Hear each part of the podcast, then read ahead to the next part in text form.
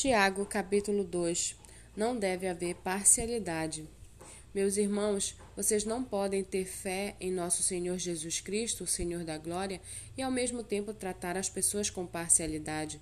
Porque se entrar na sinagoga de vocês um homem com anéis de ouro nos dedos, vestindo roupa luxuosa, e entrar também um pobre muito mal vestido, e vocês derem um tratamento especial ao que está vestido com roupa luxuosa, dizendo: Você sente-se aqui no lugar de honra, e disserem ao pobre: Você fique aí em pé, ou sente-se ali abaixo do estrado dos meus pés.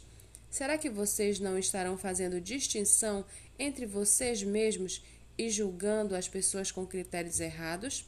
Escutem, meus, meus amados irmãos, por acaso Deus não escolheu os que para o mundo são pobres para serem ricos em fé e herdeiros do reino que ele prometeu aos que o amam? No entanto, vocês desprezam os pobres, por acaso não são os ricos que oprimem vocês e não são eles que os arrastam para os tribunais? Não são eles os que blasfemam o bom nome que foi invocado sobre vocês? Se vocês de fato observam a lei do reino, conforme está na Escritura, ame o seu próximo como a si mesmo, fazem bem. Se, no entanto, vocês tratam as pessoas com parcialidade, cometem pecado, sendo condenados pela lei como transgressores. Pois quem guarda toda a lei, mas tropeça em um só ponto, se torna culpado de todos. Porque aquele que disse, não cometa adultério, também ordenou, não mate. Ora, se você não comete adultério, porém mata, acaba sendo transgressor da lei. Assim, falem e vivam como pessoas que serão julgadas pela lei da liberdade, porque o juízo é sem misericórdia sobre quem não usou de misericórdia.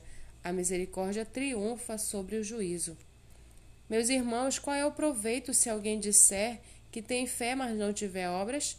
Será que essa fé pode salvá-lo?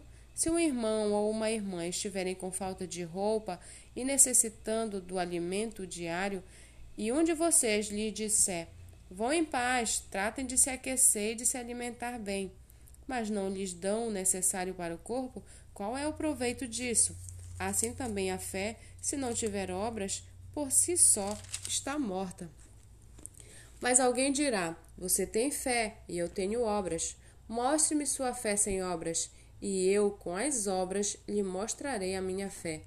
Você crê em Deus? Você crê que Deus é um só? Faz muito bem. Até os demônios creem e tremem. Seu tolo, você quer ter certeza do que a fé sem obras é inútil? Por acaso não foi pelas obras que Abraão, nosso pai, foi justificado quando ofereceu o seu filho Isaque sobre o altar? Você percebe que a fé operava juntamente com as suas obras e que foi pelas obras que a fé se consumou. E se cumpriu a escritura que diz: Abraão creu em Deus e isso lhe foi atribuído para a justiça, e ele foi chamado amigo de Deus. Assim vocês percebem que uma pessoa é justificada pelas obras e não somente pela fé.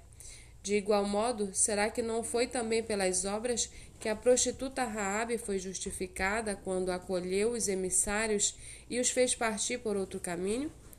Porque assim como o corpo sem espírito é morto, assim também a fé sem obras é morta.